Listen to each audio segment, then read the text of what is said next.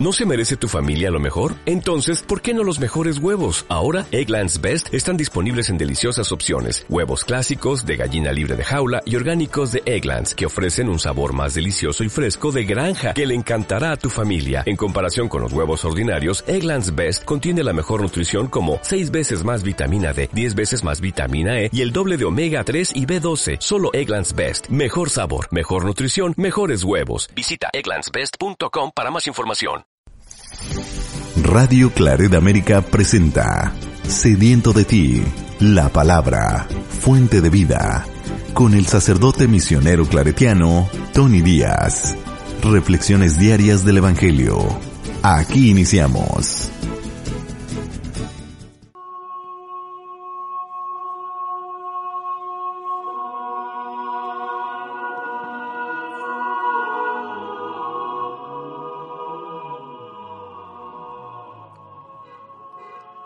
Bienvenidos hermanos a nuestras reflexiones bíblicas de las lecturas del día.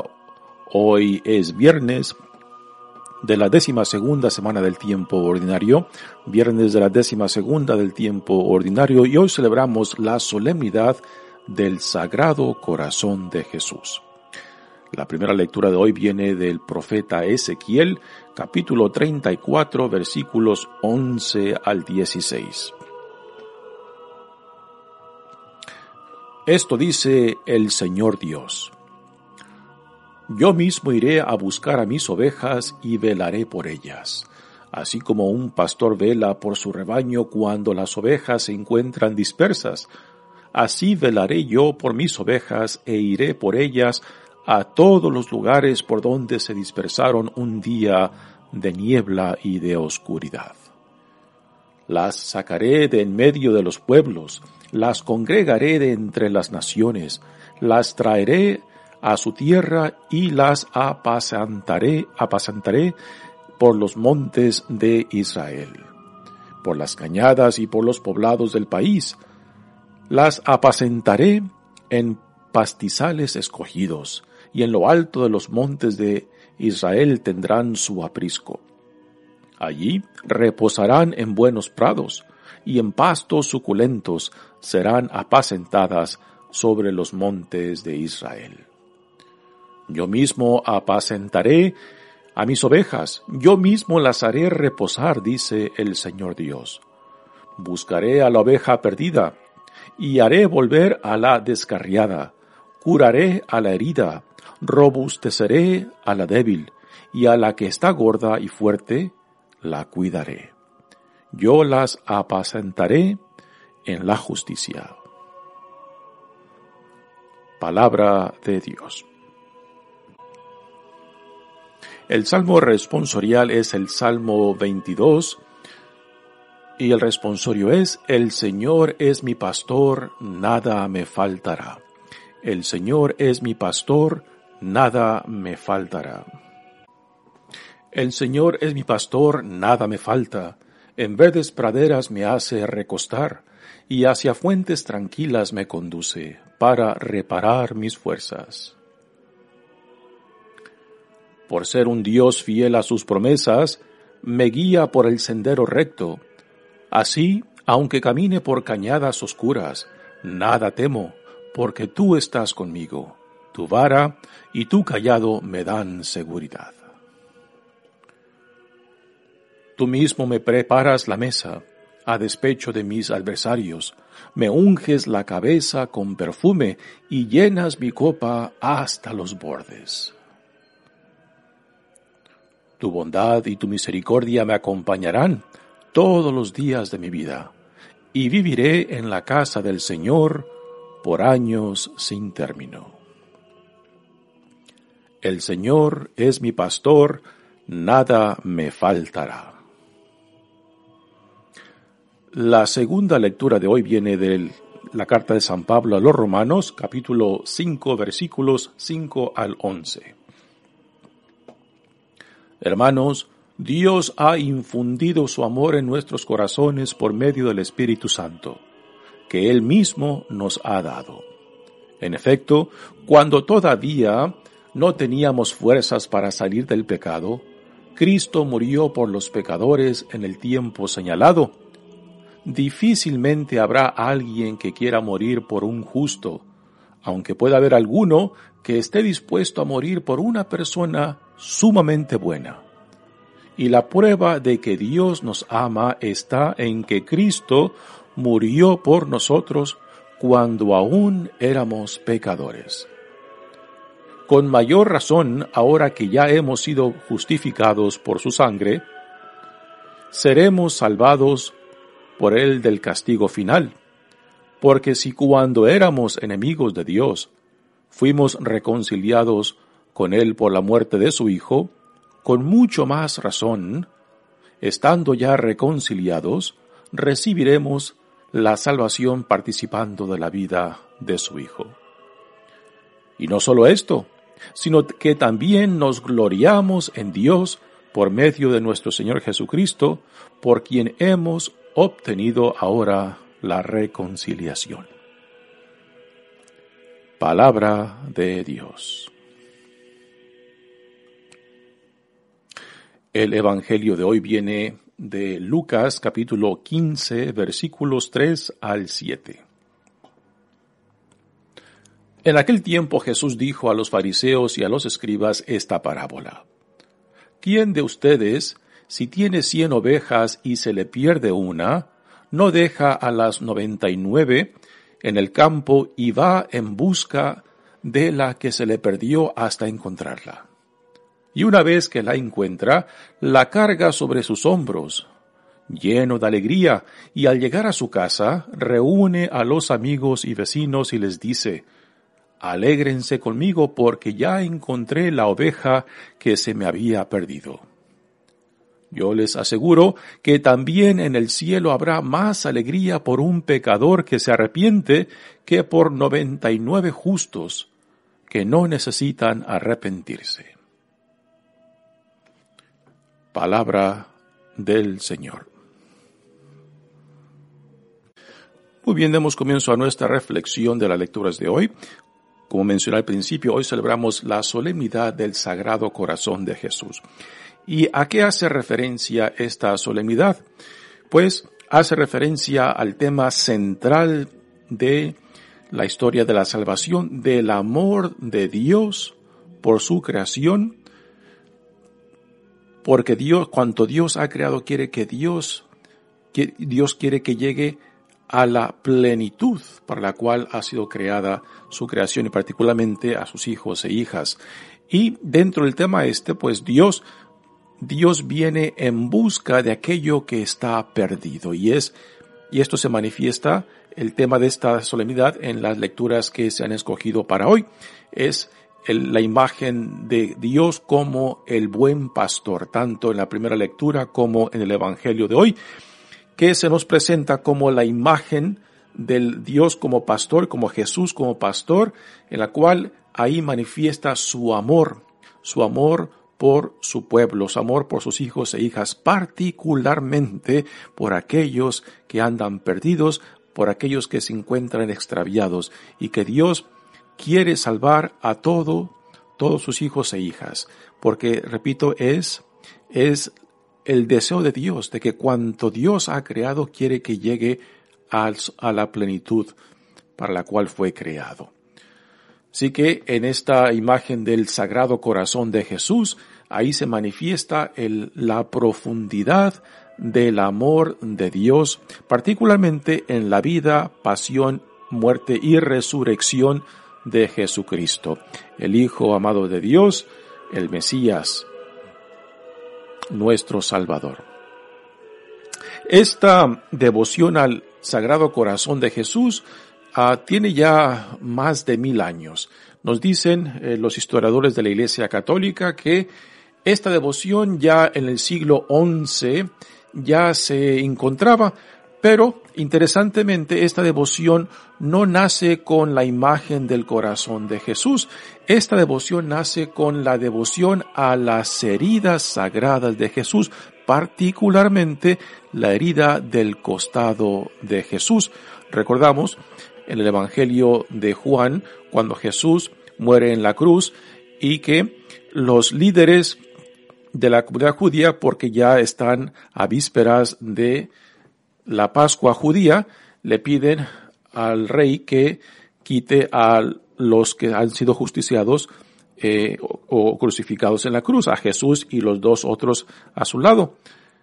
Cuando van, cuando van para ver si ya han muerto, a los que están eh, crucificados con Jesús a los lados, a una muerte entonces les rompen las rodillas para que el peso del cuerpo prácticamente los sofoque y apresure la muerte de ellos. Cuando llegan a Jesús, se, dan cuenta de que ya ha muerto. Entonces, para probar si ha muerto, un soldado romano con la lanza le abre el costado, ¿no? Y nos dice el evangelista Juan que sangre y agua brota de su costado. Eh, la idea es de que salen de que en ese lanzazo, pues, la lanza ha penetrado la bolsa del corazón y que es la sangre del corazón y el agua acumulada en torno al corazón lo que sale por la herida del costado de Jesús. Así que esta devoción nace, nace de esta devoción a las heridas sagradas de Jesús, pero ya a fines del siglo XI ya se empieza a hacer la transición de la herida del costado de Jesús hacia el corazón. Y ya a fines del siglo XI, eh, particularmente entre las comunidades monásticas y religiosas que nacen en el siglo, a fines del siglo XI y XII, como los dominicos y franciscanos, empiezan a promover esta devoción al Sagrado Corazón de Jesús. Ya para mediados del siglo XIII ya se encuentran ah, los primeros himnos al Sagrado Corazón de Jesús. Así que esta devoción empieza con las heridas, en el del, particularmente la herida del costado de Jesús, que después ya para mediados del siglo XII ya es el corazón lo que en lo que se enfoca esta solemnidad que da expresión a la profundidad del amor de Dios por su creación, por sus hijos e hijas, particularmente por los extraviados, por aquellos que se andan lejos de Dios, por, por aquellos que se han distanciado por diferentes motivos, que Dios viene en busca. Y aquí el mensaje central es de que la iniciativa es siempre de Dios. No es el hombre que ha subido al cielo para bajar a Dios, es Dios que por su propia iniciativa, por amor a sus hijos e hijas, por amor a su creación, viene, se hace uno con nosotros para manifestar su gran amor y particularmente para salvar a aquellos que andan extraviados y perdidos. Este será el tema ya más específico que lo encontraremos en el Evangelio de hoy que viene de Lucas. Así que en la primera lectura de hoy que viene del profeta Ezequiel, ah, tenemos esta imagen de, de Dios como el buen pastor. Ya los reyes de Israel han fracasado en esa responsabilidad de ser los guías y protectores del pueblo de Dios. O sea, los reyes eran los que representaban a Dios como pastores, eh, como aquellos que cuidarían del pueblo de Dios y los guiarían. Pero los reyes de Israel han fracasado y por eso Dios dice en esta lectura del profeta Ezequiel que ahora Dios mismo tomará la iniciativa para ser el buen pastor de su pueblo. Dice, esto dice el Señor Dios, yo mismo iré a, buscar a mis ovejas y velaré por ellas, así como un pastor vela por su rebaño cuando las ovejas se encuentran dispersas, así velaré yo por mis ovejas e iré por ellas a todos los lugares por donde se dispersaron un día de, un día de niebla y de oscuridad. Aquí hace referencia de que las ovejas perdidas, el pueblo de Dios perdido, de que se perdió por sus propias decisiones, por su propia infidelidad. Es lo que hace referencia a la niebla y la oscuridad. De que las ovejas, el rebaño de Dios, por su infidelidad, por su rechazo a Dios y a la alianza, pues entonces se han extraviado y se han perdido.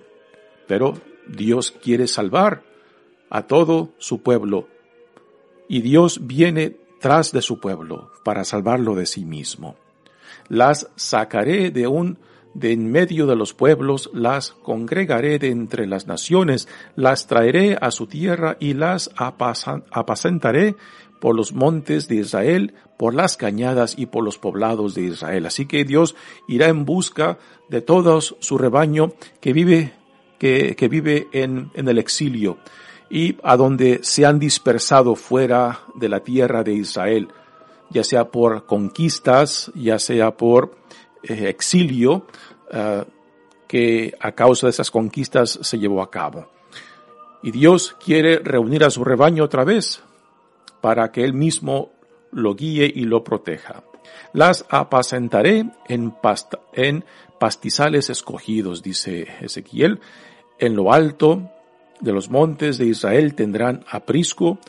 Allí reposarán en buenos prados y en pastos suculentos serán apacentadas sobre los montes de Israel. Nuevamente, aquí es la iniciativa de Dios la que hace esto posible. Yo mismo apacentaré a mis ovejas, yo mismo las haré reposar, dice el Señor Dios. ¿Por qué? Porque los otros pastores a quien Dios había llamado, había ungido, pues han fracasado. No han sido buenos pastores y en vez de proteger, han extraviado y han malguiado al rebaño de Dios.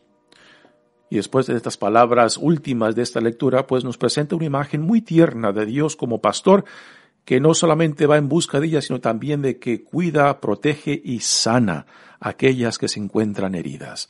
Es una imagen muy enternecedora del Dios que viene en busca de nosotros, no simplemente de un Dios justiciero que viene a castigar, todo lo contrario, es una imagen eh, muy compasiva, muy misericordiosa. Buscaré a la oveja perdida y haré volver a la descarriada, curaré a la herida, robusteceré a la débil, y a la que está gorda y fuerte la cuidaré. Yo las apacentaré en la justicia. Una imagen muy tierna de Dios como el buen pastor que quiere, que quiere salvar a todos sus hijos e hijas y que es la iniciativa de Dios, es el amor de Dios lo que le impulsa para salvar aquello que está perdido. Es, es, obvio de que son estas imágenes de Dios como el buen pastor, en la cual Jesús también encuentra su propia identidad como el buen pastor, que también viene en busca de las ovejas descarriadas. Pasemos ahora a la segunda lectura que viene de la carta de San Pablo a los romanos. Uh, es una bella imagen también que nos habla del amor de Dios y de un amor que no espera de que uno se arrepienta o de que uno sea perfecto para que Dios nos ame. Todo lo contrario, nos dice que aun cuando vivíamos en el pecado, aun cuando estábamos en la rebeldía, Dios vino a nosotros, vino a salvarnos a nosotros a pesar de nosotros mismos, ¿no? Así que es el amor de Dios lo que hace posible no solamente el arrepentirnos, sino también es el amor mismo lo que hace posible el reconciliarnos y que es el amor mismo lo que nos a última nos convence de regresar al Padre, de que no tenemos que ser perfectos antes de que Dios nos ame. Ya el amor de Dios es nuestro aún en medio de nuestro pecado.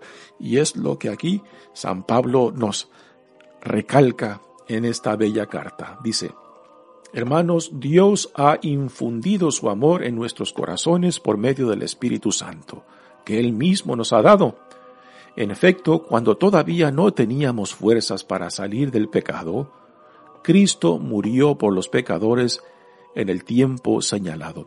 Esta, esta frase es muy importante. Cristo murió por los pecados en el tiempo señalado. Cristo no muere por iniciativa del mundo o de, lo que, o de aquellos que lo condenaron y lo, y lo crucificaron. Jesús se dona, se entrega por la salvación del mundo. Esto es a lo que hace referencia cuando dice el tiempo señalado. Es cuando, cuando Dios en Jesucristo determina que es el momento de ir a Jerusalén, de dar su vida, de entregar su vida. A Jesús no le quitan la vida, Él la da, Él la entrega por nuestra salvación. Difícilmente habrá alguien que quiera morir por un justo, dice San Pablo, aunque Puede haber alguno que esté dispuesto a morir por una persona sumamente buena.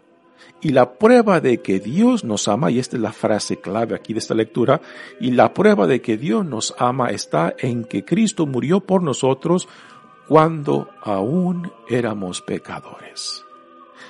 La salvación se nos da por la iniciativa de Dios.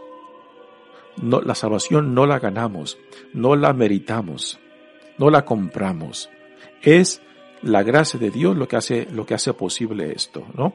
Es la iniciativa de Dios que hace posible esto. Es el amor de Dios que ya es nuestro aun cuando vivimos en pecado. Y es esta experiencia del amor de Dios lo que mueve nuestras vidas, nuestro corazón, para regresar al Padre, para retomar nuestra dignidad que quizás hemos rechazado y pisoteado y revestirnos con ella, con esa dignidad al estilo del hijo pródigo que cuando regresa el padre lo viste otra vez con la dignidad que él ha rechazado, que él ha pisoteado. Y termina Pablo diciendo, con mayor razón ahora que ya hemos sido justificados por su sangre, seremos salvados por él del castigo final, porque si cuando éramos enemigos de Dios fuimos reconciliados por él por la muerte de su hijo, con mucho más razón estando ya reconciliados, recibiremos la salvación participando de la vida de su Hijo. Todo es gracia, todo es gracia. Nunca lo meritamos, nunca lo merecemos, nunca nos los ganamos. Es la gracia de Dios lo que hace posible ser lo que somos en Cristo.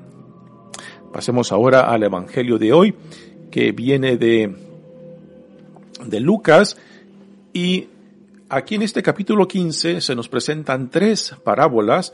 Esta, la de la oveja perdida, y después la de la mujer que pierde una moneda, y después de estas dos viene la de la parábola del hijo pródigo, ¿no? Y estas tres parábolas nacen de una acusación que hacen los fariseos y escribas a Jesús de que se rodea de publicanos y pecadores. Los publicanos son los que recogían los impuestos para el imperio romano. Así que eran odiados por la comunidad judía porque eran vistos como traidores de su propia comunidad al colectar los impuestos que el imperio romano imponía sobre ellos y sobre el impuesto que Roma exigía, pues ellos después también se cobraban a su sueldo y muchos de ellos eran ricos. Así que por eso eran odiados los publicanos y otros y otros ah, pecadores. No, no nos dice quiénes son estos otros pecadores, pero podemos decir eh, o imaginar que entre ellos había prostitutas, los conocidos en la comunidad que eran pecadores, ¿no? Y los fariseos y escribas se quejan con Jesús de que se deja rodear de pecadores. Ya Jesús nos, nos ha dicho antes, particularmente en el, Evangelio de Marcos, de que Él no ha venido para curar a los sanos, sino a los enfermos, ¿no? Aquí la actitud de los fariseos y los escribas, pues, es de que se sienten superiores a los publicanos, a, a otros pecadores, ¿no? De que para ellos la religión es como un tipo de club exclusivo, ¿no? Donde solamente los justos, los perfectos, los santos pueden entrar. Para Jesús no. La religión es precisamente para salvar, para reunir al rebaño de Dios y particularmente aquellos más necesitados de la gracia de Dios.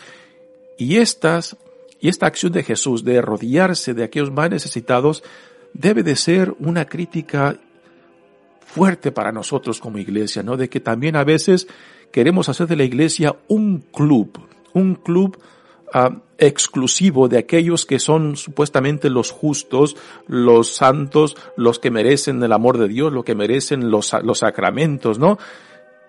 Y Jesús en estas parábolas nos quiere decir de que la iglesia debe de poner su mejor, su mayor esfuerzo, sus recursos, sus fuerzas principales no en los que están ya están en los, que ya están dentro, sino en los que están más necesitados de la gracia de Dios. Y tristemente, la mayoría de nuestros recursos, la mayoría de nuestros esfuerzos está enfocada en los que ya están dentro. Y esto debe de ser una gran crítica para nosotros. Porque como nuestro Papa Francisco nos llama constantemente de que la iglesia debe de ser una iglesia en salida, o sea, hacia afuera, y no simplemente enfocada a, a sí misma. Y esta parábola de la oveja perdida pues es eso, ¿no? De que Jesús va en busca de lo que estaba perdido para regresarlo al rebaño. Y cómo lo hace es aquí los detalles preciosos de cómo Dios vela, de cómo Dios toma iniciativa para rescatar, para encontrar y para regresar lo que estaba perdido. Dice, en aquel tiempo Jesús dijo a los fariseos y a los escribas esta parábola. ¿Quién de ustedes tiene, si tiene cien ovejas y se le pierde una, no deja a las noventa y nueve en el campo y va en busca de la que se le perdió hasta encontrarla? A primeras, esta, esta parábola como que es no muy consciente de la economía. Digamos, si yo tengo 100 ovejas y una se me pierde, pues yo diría, pues mira, eh, tengo 100 y se me pierde una, pues si voy en busca de la una, tomo el riesgo de que otras más de las, de las 99 se me pierdan, ¿no? Entonces, digamos, desde el punto de vista económico, uno diría, bueno, pues sabes qué, pues tomo mis pérdidas y mejor me quedo con las 99, allá aquella perdida, a ver cómo, cómo se las apaña para que sobreviva o para que regrese, ¿no? Pero esta no es la forma que Dios piensa. Dios, Dios tiene un interés de salvar no solamente las 99, pero también la perdida. Aquí la visión de Dios no es del punto de vista económico, es del punto de vista de que toda criatura de Dios, todo hijo e hija de Dios es importante para Él. Y como Dios tiene interés del todo el pueblo, también tiene interés de cada individuo, de cada hijo e hija de Dios. Y esta parábola de la oveja perdida pues nos deja esta impresionante decisión de Dios, que es el buen pastor que deja a las 99 reunidas. Uno piensa pues quizás las deja con otro pastor para que se las cuide temporalmente mientras él va en busca de la que se le perdió, ¿no? Esta es la idea. Y después cuando le encuentra, ¿qué es lo que hace? Y la, imagen que nos presenta Lucas es, es muy tierna también. E, este detalle no lo encontramos en Mateo, donde también tiene algo similar. Pero aquí, esta, este detalle de cuán, qué es lo que hace el pastor cuando encuentra su oveja es singular para el evangelista Lucas. Dice, y una vez que la encuentra, la carga sobre sus hombros no la regaña, no la trae correteando, no la, no la trae golpeando, como diciendo, no, oveja tonta, ¿por qué te perdiste? No, ahora la vas a pagar. No, no, no. El buen pastor la toma y se la echa a los hombros. Porque quizás anda cansada la oveja, quizás confundida, quizás simplemente no sabe qué hacer. Y el buen pastor la toma en sus hombros y la regresa. ¿Y cómo la regresa? Lleno de alegría. Eh, una imagen bellísima y tierna de Dios, que Dios se regocija, se alegra y festeja en encontrar a sus hijos e hijas perdidos. ¿Qué, qué imagen más bella y más tierna de cómo Dios nos ve a nosotros, particularmente aquellos más necesitados de la gracia de Dios. nuevamente esto debe de cuestionarnos a nosotros como iglesia cuando ponemos nuestros recursos y energías en los que ya están dentro, en las 99, ¿no? Y no en aquellos que más necesitan del amor de Dios, de la compasión de Dios, de la justicia de Dios. Y al llegar a su casa, reúne a los vecinos y les dice, alégrense conmigo porque ya encontré la oveja que se me había perdido, ¿no? Nuevamente el sentido de fiesta, el sentido de regocijo por haber encontrado la oveja perdida. Yo les aseguro, ahora viene aquí el comentario de Jesús sobre la parábola que les acaba de compartir. Yo les aseguro que también en el cielo habrá más alegría por un pecador que se arrepiente que por noventa y nueve justos que no necesitan arrepentirse. Y quizás estos, estos de justos hace referencia a los fariseos y escribas que se sienten más superiores a esos pecadores, a esos recolectores de impuestos y que, que, que, siguen a Jesús, ¿no? Quizás Jesús los toma a su palabra de que se sienten justos, pero la actitud de ellos en los ojos de Jesús es muy equivocada, porque Dios quiere y busca. Jesús, Dios en Jesucristo ha venido a buscar precisamente aquellos más necesitados de la gracia de Dios. Y la gran ironía es de que los fariseos y escribas manifiestan esa actitud de crear una comunidad religiosa como un club exclusivo y que por tanto pues están rechazando aquellos más necesitados del amor de Dios y la gracia de Dios. Y es lo que Jesús rechaza de ellos. Muy bien, pues es nuevamente esta, esta solemnidad se enfoca en el gran amor de Dios por sus hijos e hijas, particularmente aquellos más necesitados, aquellos extraviados.